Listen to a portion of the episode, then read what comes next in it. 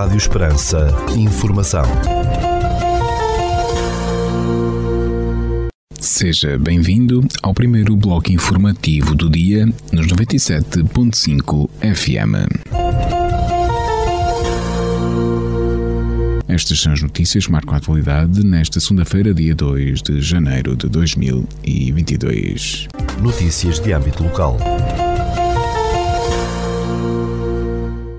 O Castelo Mágico é uma combinação de saberes e sabores que farão viajar pela magia de Natal os miúdos e graúdos que não deixam de sonhar.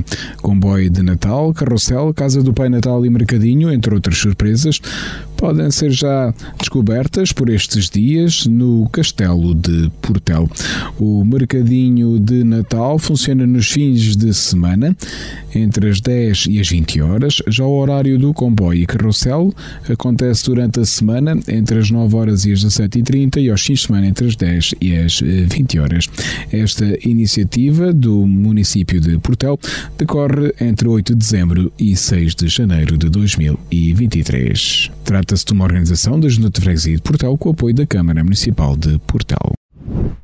Decorre em Portel, de 21 de dezembro a 29 de janeiro de 2023, a exposição de presépios de Manuel Carvalho, na Casa do Castelo.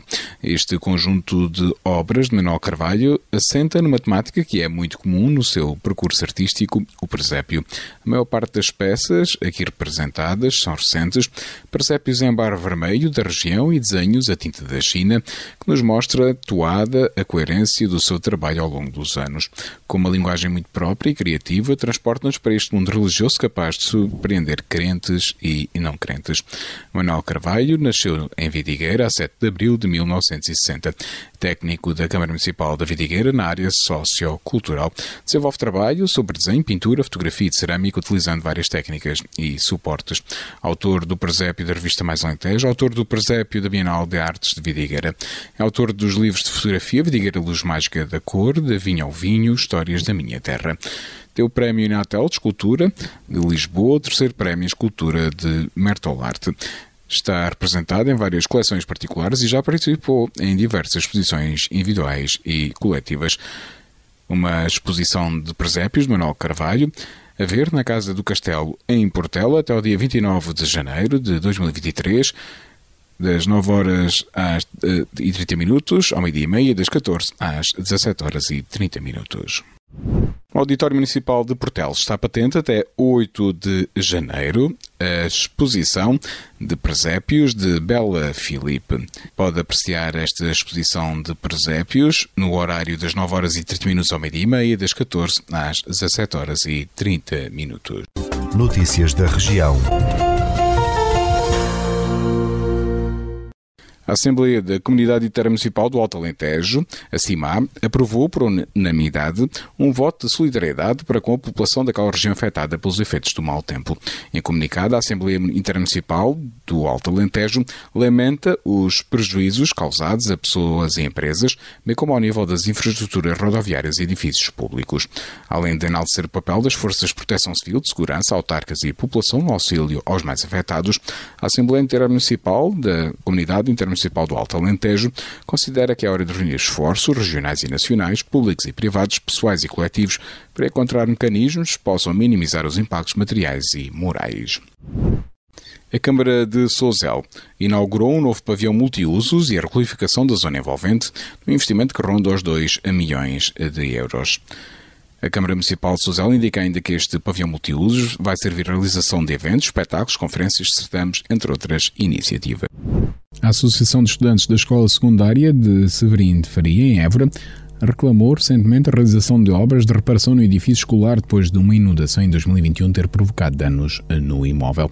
As obras não foram realizadas, está tudo na mesma e já passou um ano e cinco meses desde que aconteceu a inundação, afirmou o presidente da Associação de Estudantes, Tomás Lavouras, em declarações à agência Lusa.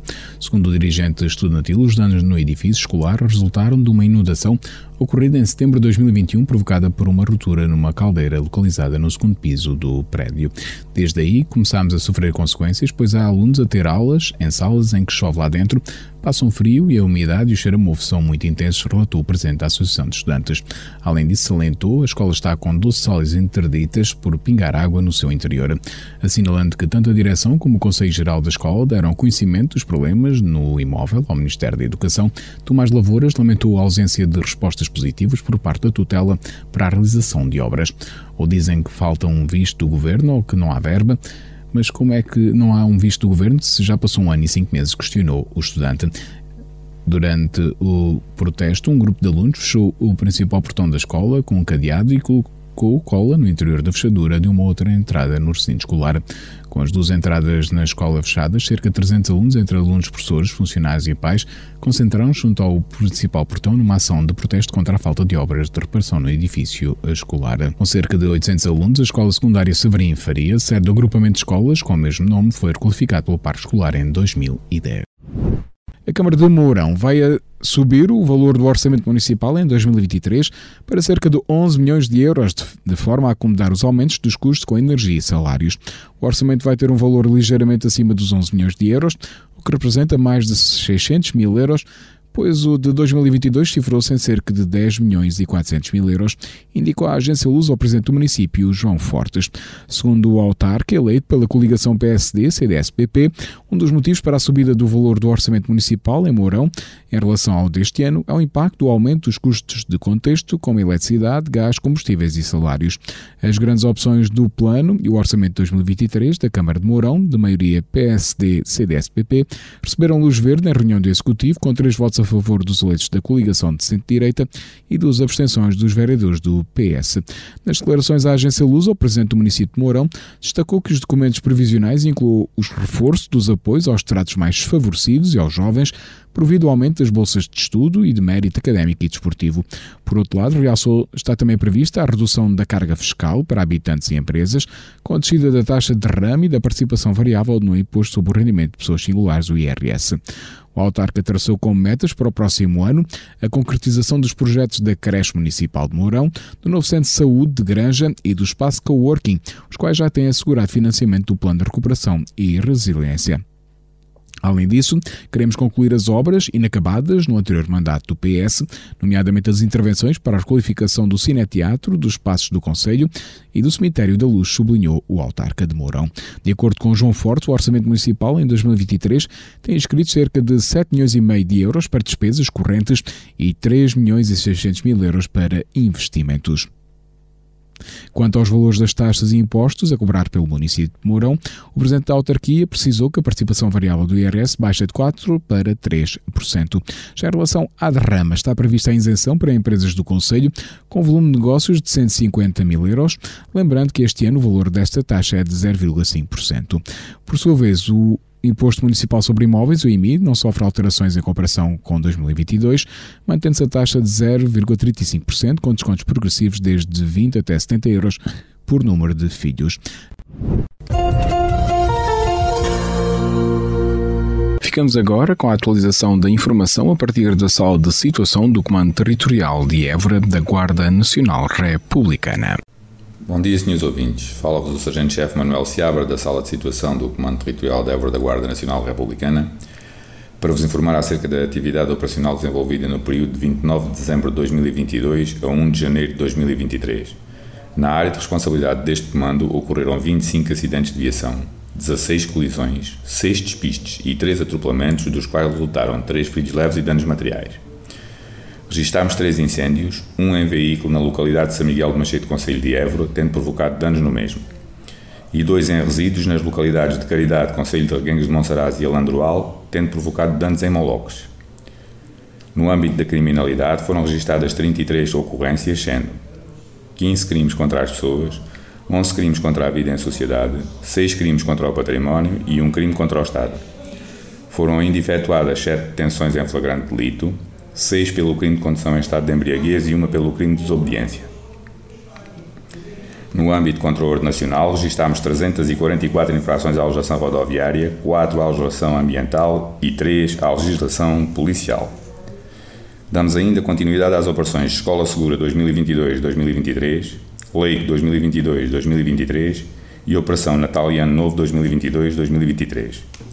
Por hoje é tudo. A sala de situação do Comando Territorial de Évora e estante efetivo desta unidade deseja a todos os nossos ouvintes o resto de um bom dia e um próspero ano de 2023. Segundo o Instituto Português do Mar e da Atmosfera, para esta segunda-feira, dia 2 de janeiro de 2023, para o Conselho de Portel, temos céu nublado por nuvens altas, 15 graus de temperatura máxima, 6 de mínima, não há probabilidade de precipitação e o vento sopra fraco de norte. Já para a capital do distrito, na cidade de Évora, para esta segunda-feira, dia 2 de janeiro, temos céu nublado por nuvens altas, 14 graus de temperatura máxima, 7 mínima, e o vento sopra fraco de norte.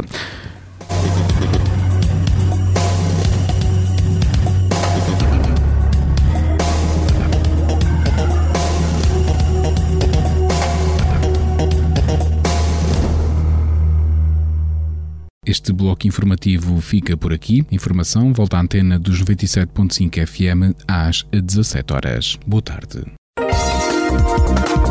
Rádio Esperança. Informação.